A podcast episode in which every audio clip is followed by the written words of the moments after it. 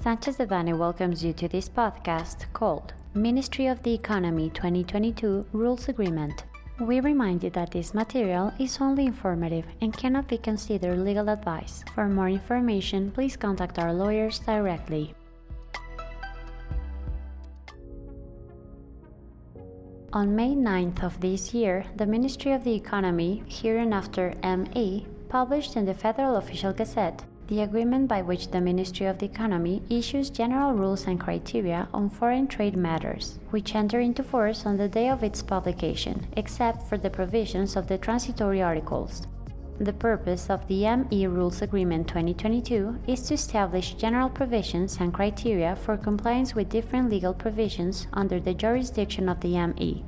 grouping them in such a way as to facilitate their application in order to provide legal certainty to importers and exporters. This publication is also given that, among other factors, the agreement by which the Ministry of the Economy issues general rules and criteria on foreign trade, published on December 31, 2012, which is which is abrogated along with its subsequent amendments with the publication of the ME Rules Agreement 2022, was modified up to 45 times during the last 10 years, so it was necessary to have a publication that would reflect all the updates in a single document.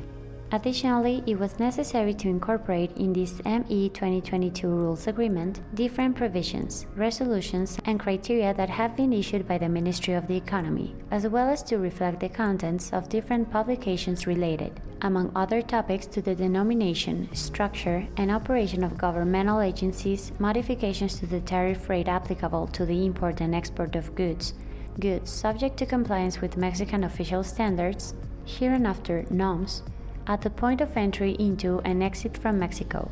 procedures for the entry and management of several formalities, and the adoption of administrative facilitation measures and the use of electronic means.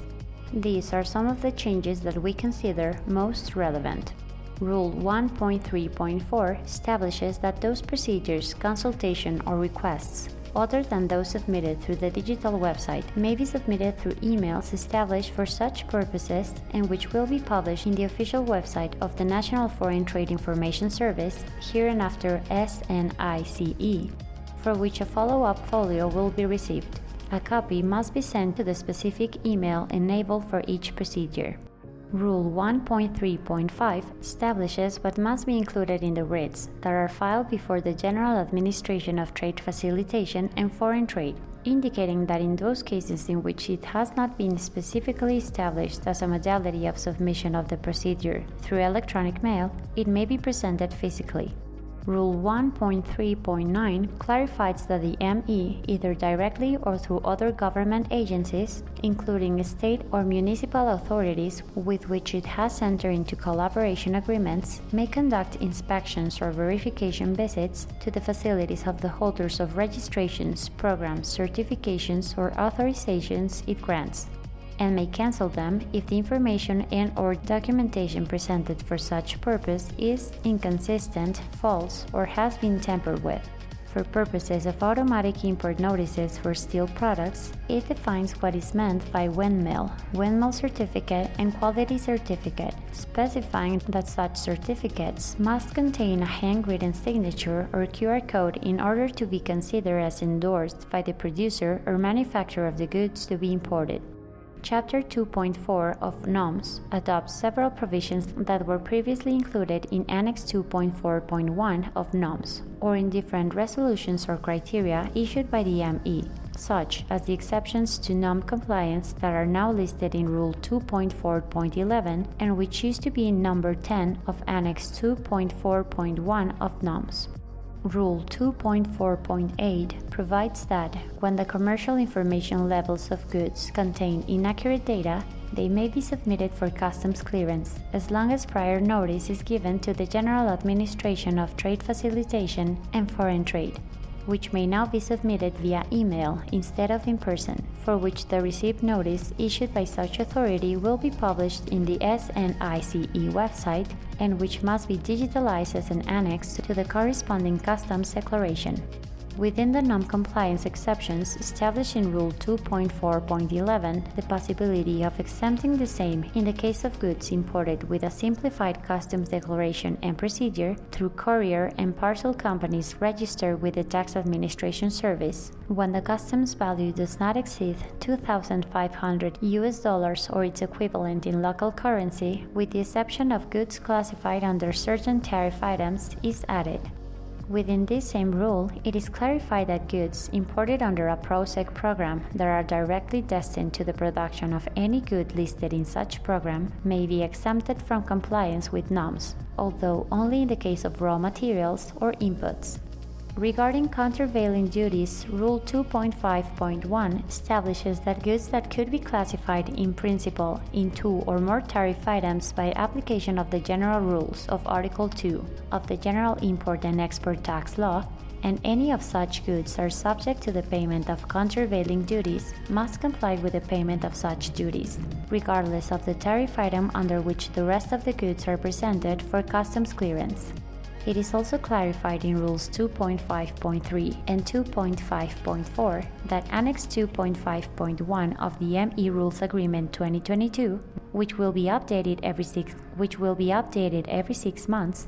will include the tariff codes in which goods subject to the payment of anti dumping duties are classified in accordance with resolutions published by the ME, specifying that in the event of discrepancy between this annex and the resolutions issued, the latter will prevail. Regarding the development programs among which the IMMEX and PROSEC programs stand out, it is established that the only applications for which a notarial certification must be filed are the following. Application for a new IMMEX program, extension of activities under the services modality, extension for repair, reconditioning, or remanufacture, change of IMMEX modality, extension to import sensitive goods, new PROSEC program request. This means that it will no longer be necessary to submit a notarial certification for the following requests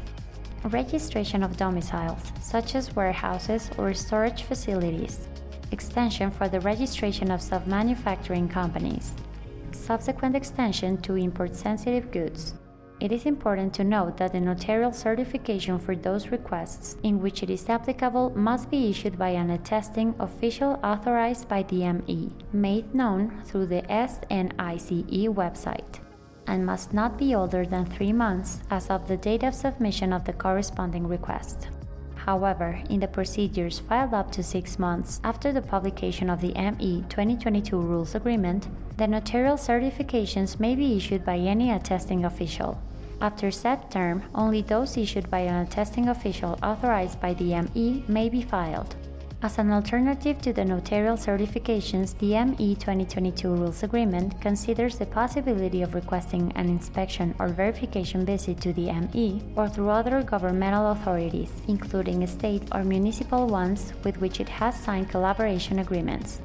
Rule 3.2.5 establishes that in cases where two or more companies with an IMMEX program, or one or more companies with an IMMEX program, and others that do not have such programs are located at the same address, the facilities must be physically bounded from each other and be independent, and a more detailed description is added as to what is understood by such delimitation and independence. Rule 3.2.15 is added, which states that for purposes of demonstrating the minimum volume of exports required for the IMMEX program, companies that produce intangible goods or operate under the service modality may submit as an alternative to export manifests the annual income tax return or a list of invoices signed under oath by the legal representative of the company describing, among other aspects, the goods or services exported.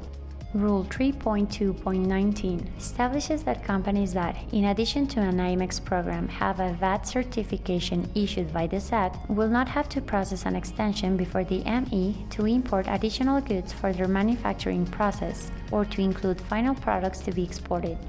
Although they must inform the General Administration of Trade Facilitation and Foreign Trade through a writ sent by email about such extensions. Rule 3.4.20 established that certain documents that must be sent to the ME in case of merger or spin-off of companies that have an IMMEX program and the PROSEC program, which must be carried out within 10 business days after the registration of the corresponding agreements before the Public Registry of Commerce.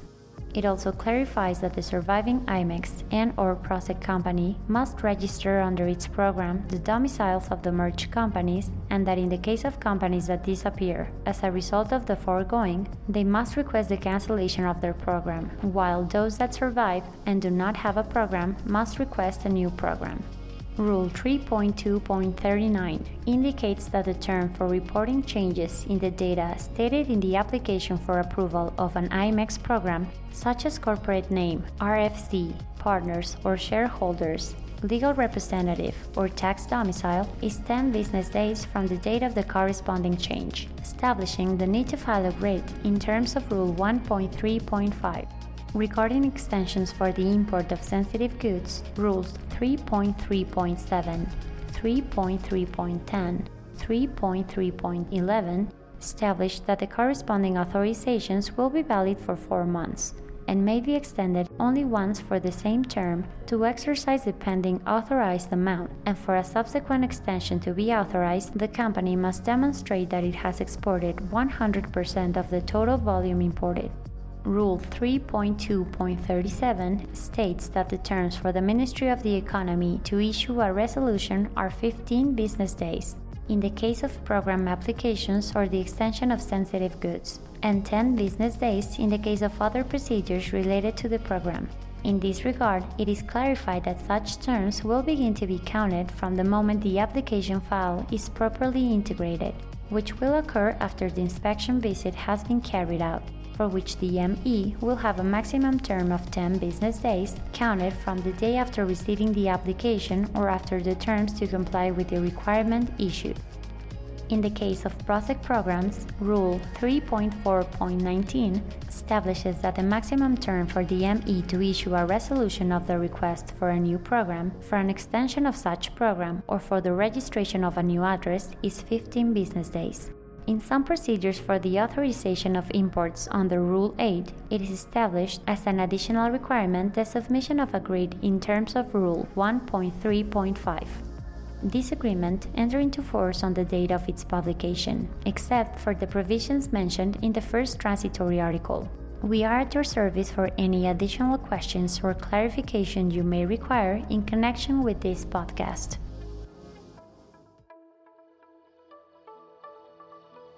This content was prepared by José Alberto Campos Vargas, Eduardo Sotelo Cauduro, María Luisa Mendoza López, Juan Carlos Jiménez Labora Mateos, Fernando Josué Mancilla Hinojosa, Alfredo Ferro Funk, Tamara Chacón Jiménez, and Alexandra Vadillo, members of the International Trade and Customs Practice Group. For any questions or comments on this material, please contact us directly or visit our website, sanchezdevanny.com.